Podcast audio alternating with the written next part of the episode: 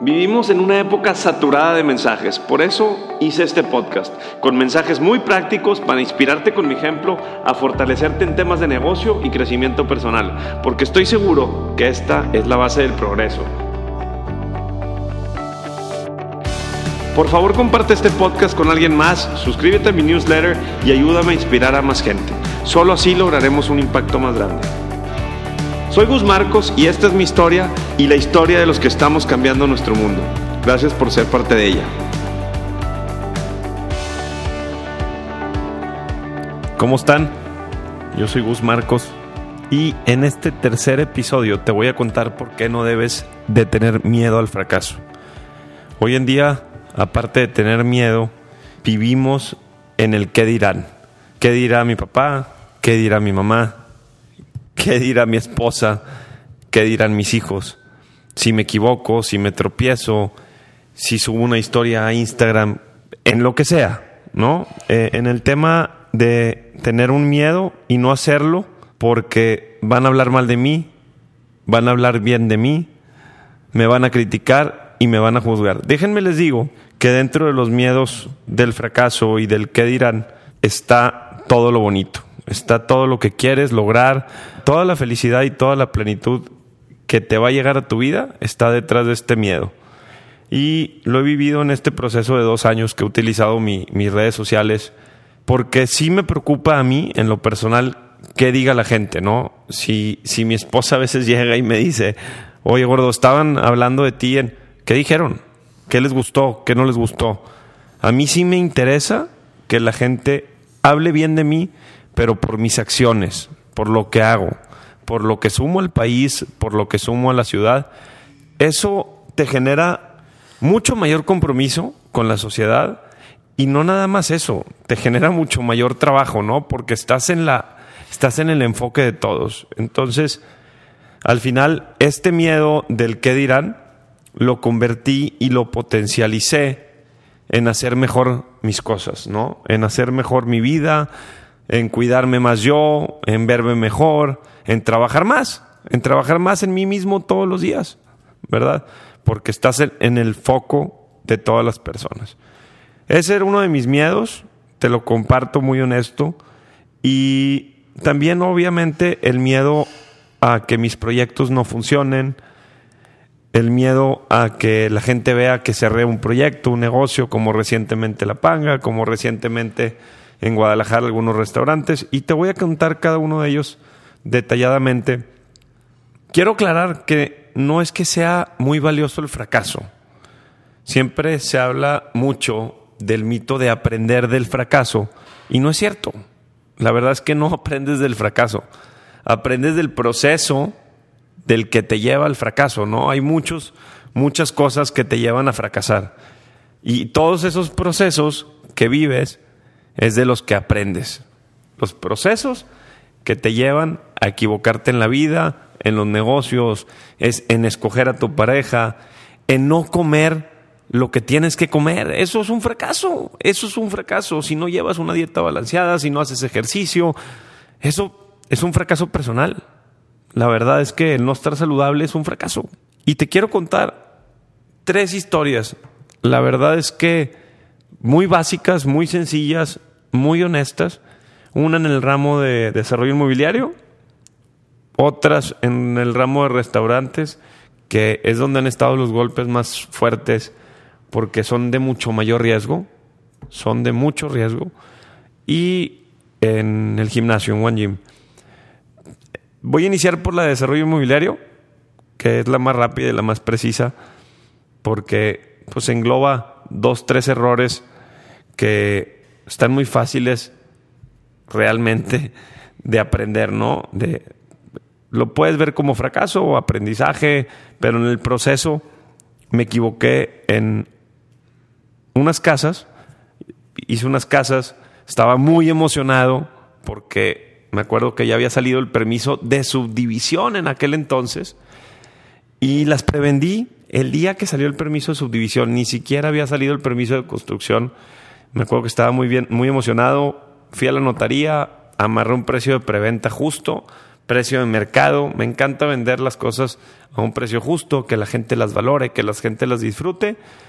Y bueno, pues inicio la construcción el día que sale el permiso. La verdad es que súper finas personas las personas que me compraron estas dos casas. Un señor para sus dos hijas. Prefiero evitarme nombres. No sé si quieran salir en este podcast. Y prevendo, inicio las casas y se viene, se viene una, una demanda fuerte de predios porque la gente empieza a ver lo que están haciendo los otros y los empresarios y la gente de dinero se pone a comprar tierras en San Pedro. Las tierras empiezan a subir de valor, ¿verdad? Empiezan a subir de valor, yo seguía construyendo las casas y un contratista por un error de ventanería me retrasa la obra seis meses. ¿Qué pasa? El cliente me retrasa los pagos, el cliente me deja de pagar, yo no puedo salir a comprar más tierra por el tema de flujo y esta inflación me llevó a mermar todo el proyecto, ¿no? Yo no pude comprar más tierra, no pude tener el crecimiento, pero algo que sí aprendí es que salí a buscar más tierra aportada, ¿no? Porque no tenía dinero para comprar y salgo a comprar a buscar más tierra aportada y también aprendí a comprar tierra a flujo, a pagos, ¿no? Si ya sabía yo que estaba pasando esto, aprendí a arriesgarme, aprendí a arriesgarme a comprar tierra en pagos y esto me hizo crecer mucho más rápido, ¿no? Ese riesgo y ese miedo de, de no quedar mal con el, con el que te está vendiendo la tierra te hace hacer las cosas más rápido. Desde los trámites, salir a promover más rápido tus proyectos y así no te quedas estancado. Entonces, aprendí algo valiosísimo. Aprende a comprar a plazo, aprende a convencer al dueño de la tierra que le vas a pagar, ¿verdad? Que tu compromiso y tu persona es importante para pagarle, pero me hice de más tierra, ¿no? Te haces de más terrenos, aprendes, incluso compré el terreno al lado en ese momento increíble, o sea, literal el helado.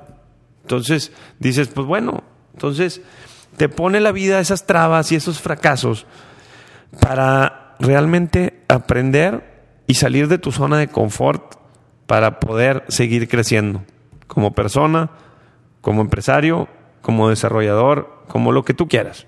Pero al final aprendí muchísimo en ese proyecto, me hizo tomar mis riesgos y seguí creciendo, seguí haciendo casas, seguí comprando tierra, una plaza comercial. Increíble lo que hay detrás de ese miedo de ir a ofertar por un terreno. Pues no estás ofendiendo. Realmente eso es lo que tú puedes y eso es lo que tú te puedes comprometer. Que no les dé miedo ofertar por una tierra. Si te gusta el proyecto, si te gusta lo que estás haciendo, ve y oferta. Total, ya tienes el no, ¿no? Eh, y obviamente en escoger bien al contratista, ¿no? En este caso, todos cometemos errores y lo entiendo, pero hay errores que te cuestan mucho. Y la verdad, en ese proyecto no penalizas al contratista, te portas muy amable, le tienes paciencia, pero pues, me tocó perder a mí, ¿no? Yo entendía que venía de, de, procesos complicados en otros proyectos y no supe analizar, eh, no supe analizar hay que investigar un poquito qué hay detrás de cada contratista, en qué obras está participando, ¿no? Sondear un poquito. Y ahora ya lo aprendí a hacer. Ahora a veces le hablo a amigos desarrolladores, oye, ¿cómo te ha ido con este contratista? ¿Cómo te ha ido con esta persona? Y empiezan a salir las cosas, ¿no? Entonces, aprendí eso, ¿no? Aprendí a hacer ciertas llamadas para sondear de los contratistas, de la gente que va a estar en tu proyecto y aprendí a tomar el riesgo de pagar tierra y ofertar a plazos porque pues no tiene nada de malo. Ese es el tema de desarrollo inmobiliario. Segunda, el tema de restaurantes. Un tema complicado en Monterrey, en el mundo, mucha competencia como en todos lados.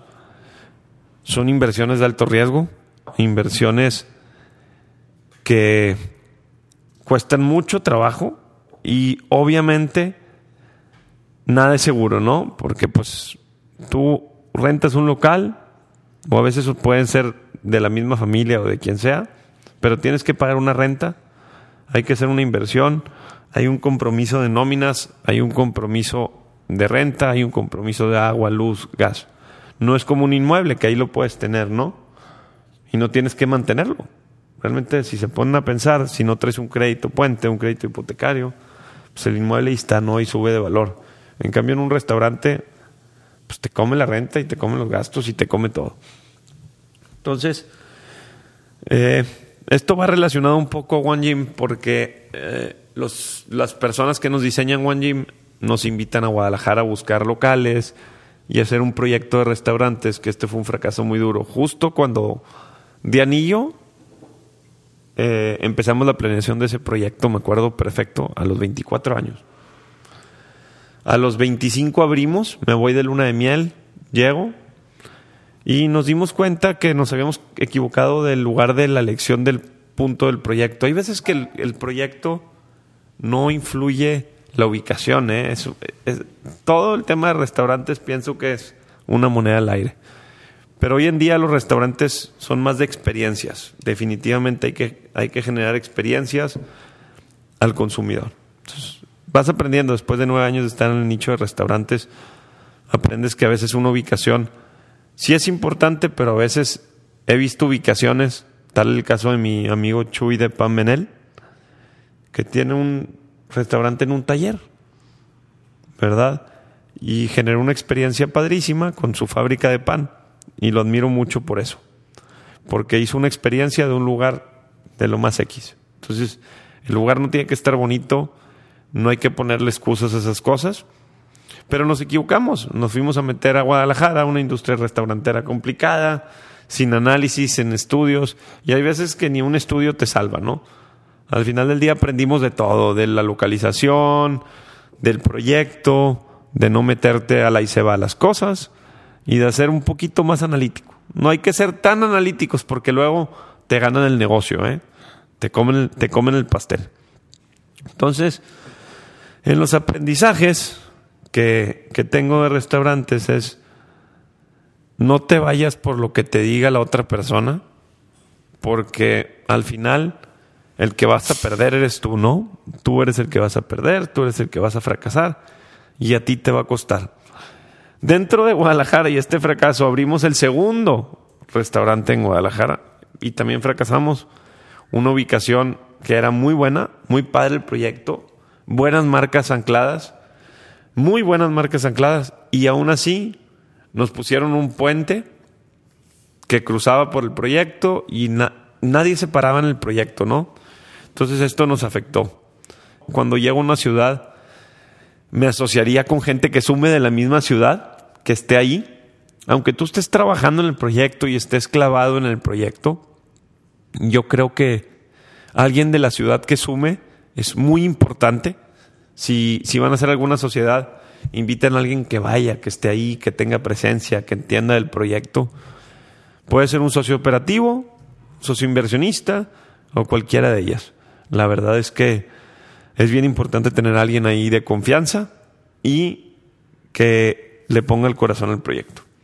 Eso es en cuanto a temas de restaurantes y errores en Guadalajara.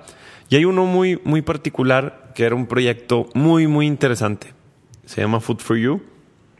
Lo abrimos aquí en Monterrey. Y eran eh, tiendas que vendían comida saludable eran unidades de negocio de 65 metros y había un comisariato. El comisariato preparaba la comida, la emplataba al vacío y la mandaba a tiendas. Las tiendas vendían muy bien, pero el comisariato se hizo tan grande que el costo operativo era muy alto y el crecimiento de las tiendas era muy lento. Te das cuenta que la gente pues no come tan saludable más que el 3% de la población. Entonces, en el tema de wellness va creciendo la gente que come saludable, pero hace 5 o 4 años que abrimos ese proyecto, te das cuenta que el crecimiento, que, iba, que ibas a tener que estar manteniendo el negocio, ¿no? Entonces, optamos por venderlo y ya, al final del día aprendes mucho del proyecto, pero aprendes a veces a poner los pies en la tierra y no irte tan grande en las cosas, ¿no? Hay algo bien importante, tienes que entender el mercado y si te vas en grande te va a costar. Y fue lo que nos pasó a mí, a mi hermano y a mis socios. Era un proyecto muy bonito porque educabas a la gente, así como One Gym educaba a la gente a hacer ejercicio, este educaba a la gente a comer saludable, ¿verdad? Que falta mucho. Y a un buen precio, con una buena calidad de comida. Ese es el tema de restaurantes. Y por último, el de One Gym. Este eh, proyecto es de los que más me ha costado. Y, de los errores más, más importantes es que de más joven no trataba a la gente como la trata ahora. Obviamente todo ese aprendizaje este, lo, vas, lo vas llevando, ¿no? Y, no que les hablara mal o que les hiciera mal, pero lo primero que hacía era exigir sin saber dónde estaban parados ellos, ¿no? Exiges sin saber qué está pasando con su vida. Y después de leer, obviamente, y de aprender de libros de liderazgo, aprendes que, obviamente, la rotación de un proyecto y de un emprendimiento es muy importante para que se mantenga y se mantengan sus clientes y no haya rotación tampoco de tus clientes, ¿no? Entonces, aprendes a entender qué necesita tu colaborador, aprendes a hablar, aprendes a platicar. Ahora hay gente que no valora, obviamente hay gente que no agradece el trabajo, que lo dan por hecho, y la verdad es que pues esa gente no la queremos en el equipo, y, y lo das a entender. Hoy en día tengo cero rotación, eh, en la mayoría de mis proyectos y emprendimientos que yo opero. Y la gente empieza a sentir, ¿no? La gente siente cuando ya no, cuando ya no está a gusto contigo, porque sí soy exigente, pero dentro, o sea, dentro de la exigencia es para ser una mejor persona, ¿no? Y soy tan real en lo que exijo y en lo que pido que se dan cuenta que no quieren salir de su zona de confort. Es un tema que te vas a encontrar en todos tus emprendimientos. Dependemos de toda la gente, dependemos de los colaboradores, por eso lo mejor es irlos educando. La mejor manera de exigir es poner el ejemplo, la mejor manera de exigir es tú haciendo las cosas y predicar con el ejemplo. Si la gente no aprende con tu ejemplo y pidiéndole las cosas por favor, pues bueno, ya ese es un problema de que la persona no tiene la cultura de aprendizaje, no tiene la cultura de ser mejor y no puede estar en tu equipo. Entonces, al final, este fracaso de tanta rotación y tanto, tanta gente rotando y, y contrata, indemniza y te cuesta, te lleva a aprender a educar a la gente, ¿no? Prefieres educarlo que estar discutiendo que te cueste la gente entonces, educa a tu gente, ¿no? Esto, es lo que aprendí de One Gym y lo aprendí para todos mis proyectos, que está muy padre. Es en tema de, organización, me ha ayudado muchísimo. Obviamente a veces este, nos desesperamos, pero en esta desesperación tienes que acordarte de por qué están así tus proyectos, tus emprendimientos y por qué están tan sanos tus negocios o tus empresas, ¿no? Porque sabemos que el personal es lo más importante que hay en cada emprendimiento. Entonces aprendí a educar a la gente. Ese es el resumen. Y ese es el resumen de tres historias. Los aprendizajes y los fracasos no, no han sido algo que me haya tumbado. Esto también es gracias a mis socios, a mis hermanos, a mis hermanas que están detrás de todo. Eh, acuérdense que varias cabezas, o muchas cabezas, o muchas varitas piensan más que una cabeza. Entonces, por eso son importantes las sociedades. Me preguntan, ¿qué haces con tantos socios o qué? Pues la verdad es que te dan muchas ideas para crecer y todos tienen diferentes ideas y puntos de vista que hacen que los proyectos fluyan. Entonces, Por eso los golpes en la pared han sido mucho menos fuertes. Obviamente, esto te hace que compartas más el pastel, pero al final del día creces mucho más rápido. Entonces, como dicen, el que comparte a veces se lleva la mejor parte. Sí, confío en eso, comulgo con eso. Entonces, no se desesperen, hagan buenas alianzas, hagan buenas sociedades, repartan y traten de hablar de lo justo, de lo justo que es repartir con las personas que trabajan, que cómo les toca, qué les toca, las sociedades. Todo esto te va a hacer una mejor cultura y mejor sociedad en el tema de los emprendimientos. No es un tema fácil porque hay gente que es abusiva, pero siempre hay gente abusiva, gente abusada y gente que quiere obviamente más que tú, ¿no? Y hay veces que si lo das, te vas a dar cuenta que vienen mejores cosas, ¿no? Entonces, en todos estos errores, todos estos fracasos y todos tus miedos que tienes, el miedo al que dirán, déjame te digo que sí importa, te repito, sí importa lo que digan de ti, obviamente, trata y procura que hablen de ti positivamente. Eso es lo mejor que puedes hacer. Cuando empezaron a hablar de mí porque estaba haciendo esto de, redes sociales, pues, estaba motivando a la gente a ser mejor persona, ¿verdad? Entonces eso, ese ruido que hice a la gente que le caía bien o a la gente que le, influenciaba positivamente, me buscaba para aportarme terrenos, consumen mis restaurantes, compran Utbia, va a Gym, me invita a comer, me invita de viaje, me voy a sus casas de viaje. Y todo esto es por generar un contenido positivo y contenido de valor, que es lo que quiero transmitir. Al final, este es el resumen de tres fracasos. Espero que no haya fracasos más complejos, más complicados, que, que nos cuesten más, pero pienso que el repartir y el estar más unido con todos los socios y no estarte comparando con los demás es lo que me ha hecho no tropezarme tan duro. He perdido muchísimo en tema de dinero, pero he ganado muchísimas otras cosas.